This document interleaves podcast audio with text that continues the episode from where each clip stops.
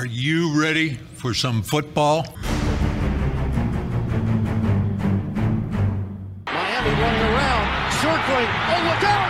Gronkowski didn't have the angle. Touchdown! Oh, Kenyon Drake! A miracle!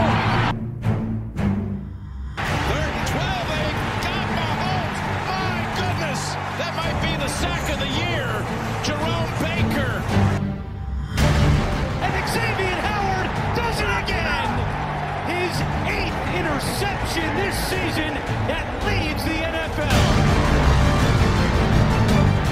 Dolphins trying to cash in. Tunga Valoa steps up, cuts, and scores!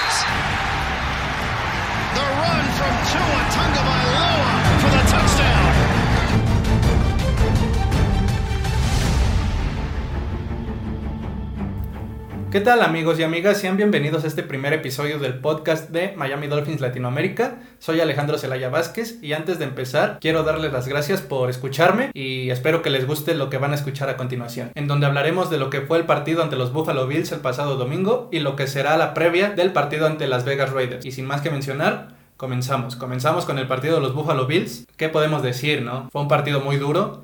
Acabamos sin palabras porque la verdad es que no esperábamos un partido así Creíamos que iba a ser un juego más cerrado y la verdad es que desde que inició el partido Miami se vio muy mal ofensivamente, comenzando por la línea ofensiva. La línea ofensiva se vio muy mal todo el juego y eso se vio, la consecuencia fue la lesión de Tua Tagovailoa, que afortunadamente no, no es tan grave como, como se esperaba. Afortunadamente será cuestión de semanas. Incluso se habla de que va a volver el próximo, el próximo domingo aunque es muy cuestionable esa, esa participación de, del coreback. Pero bueno, seguimos con lo que fue el desempeño de la línea ofensiva. Se les fue por completo el partido de las manos desde que empezó el juego.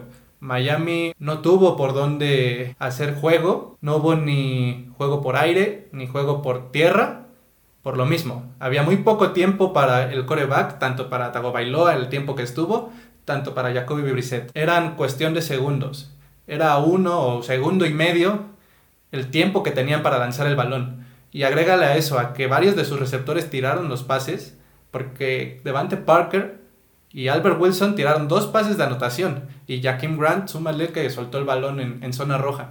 Y aparte de eso, Miami tuvo dos oportunidades de, de convertir cuarta oportunidad, y las dos las falló. Y eran cuarta oportunidad y corto, o sea, no era largo yardaje, era corto.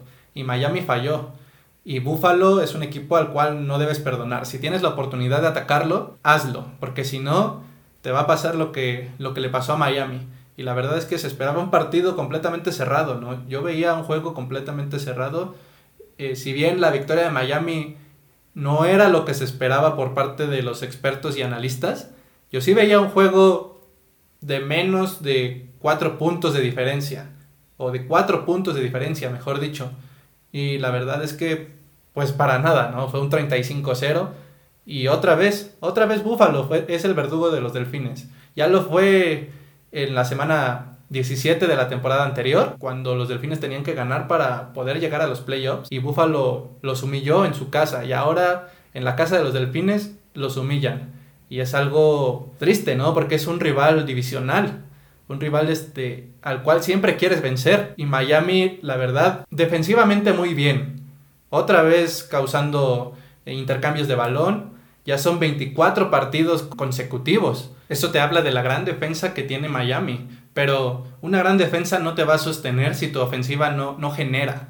Y es un problema muy, muy importante. Afortunadamente para los Dolphins, estamos en inicio de temporada. Apenas es la semana 2 y ya se han anunciado cambios. O sea, Salomón Kintley, el guardia ofensivo, se va a ir a la banca y en su lugar va a entrar Liam Meckenberg, el novato. Y pues muchos piden la, la sustitución de Austin Jackson, ¿no? el novato del año pasado de USC. Ya piden que sea cambiado porque su rendimiento esta temporada no ha sido el mejor desde la pretemporada.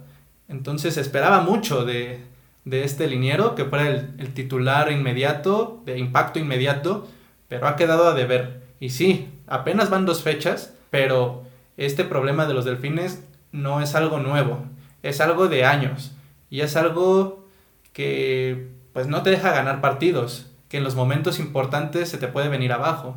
Y como les digo, o sea, Miami nunca ha tenido una línea ofensiva segura. Desde, yo creo, la última vez que tuvo una línea ofensiva segura fue en el 2016, cuando se llegó a playoffs. Era una línea de grandes nombres. Pero de ahí la línea ha sufrido muchísimo. Miami ha sufrido muchísimo en esa posición. Y cuando no tienes la línea que requieres para triunfar en la NFL es difícil, dificilísimo. Y se nota en los corebacks, en los corredores, que no encuentran espacio para correr el balón. Sea, muchos acarreos de los delfines no pasaban ni las 5 yardas. O sea, eran acarreos de 2, 3 yardas. Si bien los frontales de Búfalo son muy buenos, Miami no encontraba los huecos. Entonces, ese es un problema. Un problema muy grande que yo creo el coach Brian Flores va, va a encontrarle solución. Es un gran entrenador que siempre, siempre ha corrido contra corriente y siempre ha sacado lo mejor de de él y de su equipo. Entonces yo no dudo que pueda sacar adelante al equipo.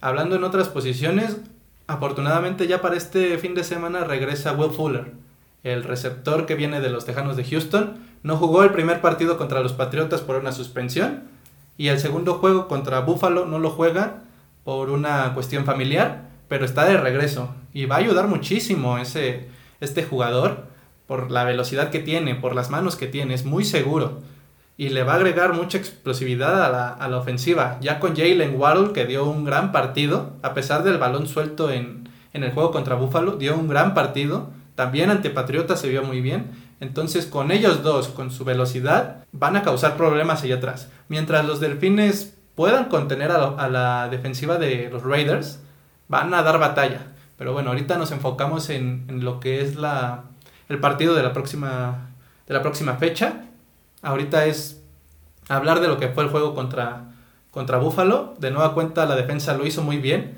La primera parte de la defensiva fue muy buena. Limitaron a Buffalo a 14 puntos. Y Buffalo anotó los 14 puntos porque estaba en muy buena posición de campo, porque la ofensiva entregó el balón.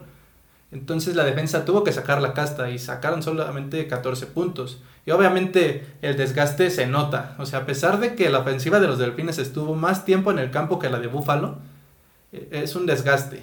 Y ante Josh Allen, que si bien no ha iniciado de la forma que se esperaba esta temporada, por la temporada anterior que tuvo, que fue muy buena para el quarterback de los Bills, no puedes permitir que te pase lo que le pasa a Miami. Y con Josh Allen en los controles, muy difícil que pueda sacar un partido así como lo jugó Miami. Muy difícil. Ah, para cualquier coreback. Para cualquier coreback. Con esa línea ofensiva que tiene Miami es muy complicado. Muy complicado poder sacar un partido. A quien pongas. Pongas a Tom Brady, pongas a Dan Marino, pongas a Peyton Manning, a quien pongas. Con el tiempo que le daban a Jacoby Brissett, que, que fue el coreback titular, porque jugó prácticamente todo el juego, Brissett tenía que estarse moviendo, o sea, escapando, luchando por su vida. Y, algo que vi de Jacoby Brissett, a diferencia de Tuatago Bailoa, es que tiene un poquito más de lectura. Eso es algo que le falló a, a Tua y algo por lo cual también vino esto de la lesión. Muchas de las cargas de los Buffalo Bills, de la defensiva, no las leía a tiempo Bailoa Y cuando lo hacía, ya no le daba tiempo para, para moverse, para escapar de la bolsa y generar una jugada improvisada. Ese es uno de los detalles de Tua Tagovailoa desde que llegó a la NFL, el no saber leer defensas. Digo, no es que no lo sepa hacer, pero es algo que se le dificulta todavía. Entonces es algo que Jacoby Brissett detectaba, porque muchas veces escapó, o sea, muchas veces escapó de la defensa de Buffalo, pero aún así, o sea, no puedes, no se puede con solamente dos segundos. Y aparte de eso, o sea, los pases que ponía Brissett eran buenos, pero sus receptores no estaban, o sea, le tiraban los pases. Muchos pases tirados, yo creo que fueron dos o tres, que pudieron haber sido anotación. Y otra cosa hubiera sido ese partido. Miami, como les repito, dos veces en zona roja, dos veces no anotó. Y hubieran cambiado el partido por completo. Hubiera sido un 14-14 a medio tiempo. Y otra cosa hubiera sido. La verdad es que otra cosa hubiera sido ese medio tiempo. Y Miami dejó ir la oportunidad. Y cuando dejas ir la oportunidad, muy difícil que puedas ganar un partido. Entonces Miami tiene que retroalimentarse bien. Afortunadamente, como mencionaba también, Es el inicio de la temporada todavía. Apenas son dos fechas, quedan 16 partidos por jugar, 15 partidos por jugar. Entonces Miami tiene tiempo de ajustar su ofensiva. La defensiva está muy bien, la defensa es muy buena. Hay ciertos detalles todavía, de los cuales hablaremos ahorita, pero la ofensiva sí.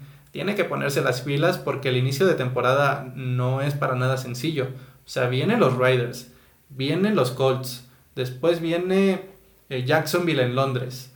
Entonces no es fácil el inicio de temporada de los Dolphins. Es algo que deben mejorar porque si no, eh, la verdad va a ser muy complicado luchar por playoffs, que es algo que Miami ya veía esta temporada, algo que ya está dentro de sus planes, llegar a la postemporada. Si bien la temporada pasada se pudo haber logrado, no era como que lo primordial, era más sacar a flote el barco, ¿no? O sea, después de lo vivido en 2019, que se ganan únicamente 5 partidos, se ganaron 10 ahora esta temporada anterior, y ahora es la temporada de explotar el máximo potencial del equipo. Y este es un golpe de realidad bastante fuerte, tanto para los jugadores, coaches y nosotros los, los aficionados del equipo, ¿no? O sea, porque creíamos que ya todo iba, iba de maravilla después de la victoria ante los Patriotas, que si bien fue muy cerrada, pues ganar en Foxboro no es cualquier cosa. Y después de este partido obviamente es poner los pies sobre la tierra y ponerse a trabajar, es algo que debe hacer este, la ofensiva de Miami. Y pasando ya a la, a la defensiva, muy buena defensa de Miami. La verdad es que la defensa es muy buena, pero como les digo, o sea, no puede hacer todo el trabajo. No puede hacer todo el trabajo porque si bien no estuvieron tanto tiempo en el campo, es, es cansado, o sea, y es frustrante. Yo creo que es frustrante para la defensiva el hacer el trabajo y que tu ofensa no pueda generar. No generó absolutamente nada la ofensiva de Miami y es algo frustrante para cualquier defensa. Si la ofensa no, no hace su parte, pues obviamente no hay un ganar-ganar, podría decirse, ¿no? O sea, uno está perdiendo, la otra está ganando, pero al final ambos pierden. Y Miami, la defensiva de Miami, muchas veces le ha sacado las papas al fuego, podría decirse, a, la ofensiva de, del equipo. Entonces es algo que, pues es algo bueno, ¿no? O sea, que la defensiva tenga un gran nivel. Ahora sí que el nivel que le toca aumentar es a la ofensiva. Pero a la defensiva Miami lo ha hecho muy bien, a pesar de las bajas. Y hablando de la defensiva, pues qué decir de los corners, ¿no? De la secundaria de los Delfines, con Byron Jones, con Xavier Howard, con Coleman, con McCurdy, con Eric Rowe, un gran equipo de, de corners. Y Miami, ahí está seguro, está seguro ahí Miami. O sea, no tiene de qué preocuparse porque son grandes nombres, son grandes jugadores. Byron Jones dio un juego tremendo el día domingo. Y también Xavier Howard tuvo otra intercepción. O sea, es la primera de la temporada de muchas que yo creo que va a tener esta campaña. Entonces, Miami en la secundaria está seguro. Con los frontales también son muy buenos los frontales de Miami. Lo que sí genera dudas son los linebackers. Los linebackers de Miami generan dudas. Si bien el equipo de Miami es el equipo que es de los equipos que más presión ejercen sobre el coreback rival, esta temporada lo han empezado a hacer, pero no se ha notado tanto esa presión. Por ejemplo, contra los Patriotas, a Mac Jones, al novato de, de los Patriots, al coreback novato, se le vio muy, muy seguro en la bolsa de protección, no se veía presionado. Afortunadamente se pudo sacar el partido en esa jugada dramática con Xavier Howard recuperando el fumble en, adentro de la yarda 10 de los Delfines. Pero Miami es un equipo el cual ejerce mucha presión y ahorita no se está notando tanto esa presión de los Delfines. Esperemos que, que mejore, que le den más repeticiones a Jalen Phillips, que se espera mucho de él. Muchos ya lo están criticando, pero la verdad apenas es muy temprano para criticarlo al, al chavo, ¿no? Al novato. El que lo ha hecho muy bien es Jevon Holland, el safety de los Delfines, el novato también, lo ha hecho muy bien. Causó un fumble este, el domingo y como les digo, o sea, la defensiva de, de Miami otra vez generando pérdida de balón. 24 partidos consecutivos de los Dolphins generando una pérdida de balón. Es muy complicado hacer eso y Miami lo ha hecho. Lo ha hecho muy bien la defensa de los Delfines. Esperemos que este nivel siga. Que sigan aumentando de nivel para que el equipo se mantenga ahí. Con una defensa así, tu equipo va a estar peleando. Va a estar peleando. Pero Miami a la defensiva necesita mejorar y, mucho. Que diga, a la ofensiva, perdón, eh, necesita mejorar bastante. Y ahora pasamos al partido ante Las Vegas Raiders este fin de semana, ahí en el Allegiant Stadium de Las Vegas a las 3 de la tarde, 3 y media. Este será un partido, vaya, si el partido contra Buffalo era complicado, este aún más por el gran inicio que está teniendo el equipo de los Raiders. La verdad es que muy poquitos esperaban ver a los Raiders 2 y 0, dos victorias y 0 derrotas. O sea, por el calendario, ¿no? Primero enfrentas a Baltimore, que no es cualquier equipo, que venció a Kansas City en un gran partido, y después derrotan a Pittsburgh, que venía de vencer a Buffalo, y lo vencieron en su casa de, de los Steelers. Entonces, Las Vegas no es cualquier equipo, no es cualquier equipo, y Miami debe ir allá a pelear, a pelear. Va a pelear defensivamente, pero a la ofensiva debemos esperar si Tua Tagovailoa va a jugar. Y si no lo hace, todo dependerá de Jacoby Brissett, del tiempo que le dé la línea ofensiva, de ver una mejora de la línea ofensiva para que este partido sea cerrado. El del año pasado fue muy cerrado hasta el final. Recuerdan ese pase de, de Ryan Fitzpatrick cuando le jalan de la, del casco y llega el pase completo a McCollins y Miami gana ese partido. Esperamos algo así, algo así se espera. Se puede ganar, claro que se puede ganar el partido, pero Miami debe ser explosivo a la ofensiva, debe ser constante, porque si no es constante, va a estar afuera todo el tiempo y la, y la defensiva otra vez va a estar adentro del campo haciendo su chamba. Y Miami lo que necesita es a la ofensiva, a la ofensiva para poder ganar este partido. Una de las ventajas es que no es segura la participación de, Derek Carr, el coreback de los Raiders. No es segura su participación. Lo más probable es que vaya a jugar, pero está en duda. Está en duda. El que sí está fuera es el corredor titular. Josh Jacobs es el que sí está fuera del partido. Igual, o sea, tiene probabilidades de jugar, pero son escasas. Yo creo que estaría en un 80% de probabilidades de no jugar el partido. Entonces Miami, si no juega Derek Carr, está para ganarlo, de verdad. Porque no contaría con Derek Carr ni con Marcus Mariota que se lesionó en la semana 1.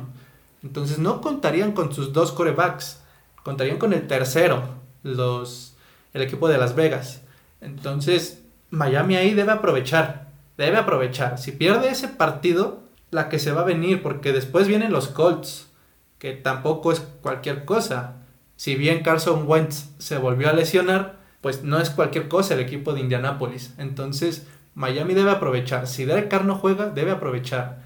Y debe cuidarse, debe cuidarse mucho de la defensiva de los Raiders que lo está haciendo muy bien. Esos frontales que tienen liderados por Max Crosby, vaya, están espectaculares jugando al fútbol americano los, los defensivos de, de Las Vegas, lo están haciendo muy muy bien. Es un equipo que no se rinde que iba perdiendo el juego contra, contra Baltimore, se recuperó y lo ganó muy bien, merecidamente. Y de igual forma, ¿no? Contra los Steelers lo hicieron muy bien, ganaron un partido también merecidamente de visitantes. Entonces llegan a esta fecha confiados, confiados de su fútbol, de lo que están haciendo. Y Miami llega acá para borrar esa imagen dada en la fecha 2 ante los Buffalo Bills. Pues se llega a este partido tratando de, de ganarlo. Se debe ganar, obviamente se debe ganar. Después de la presentación dada ante los Buffalo Bills, este partido se debe ganar. Y Miami tiene las armas, tiene las posibilidades para poder sacarlo. No es favorito, no es favorito.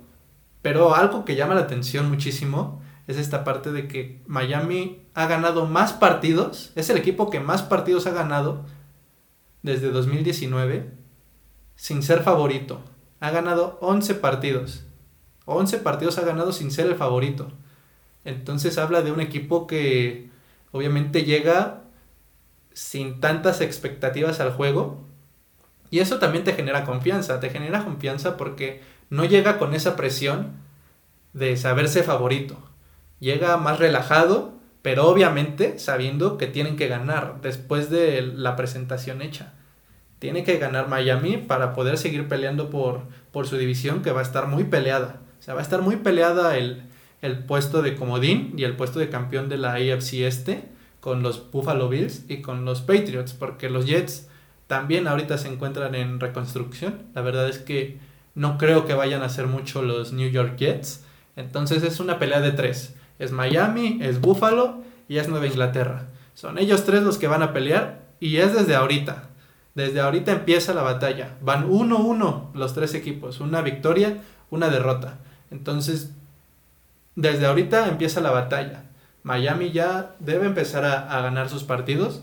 Más ahorita, porque es la parte más complicada. Es cuando tienes el calendario más complicado.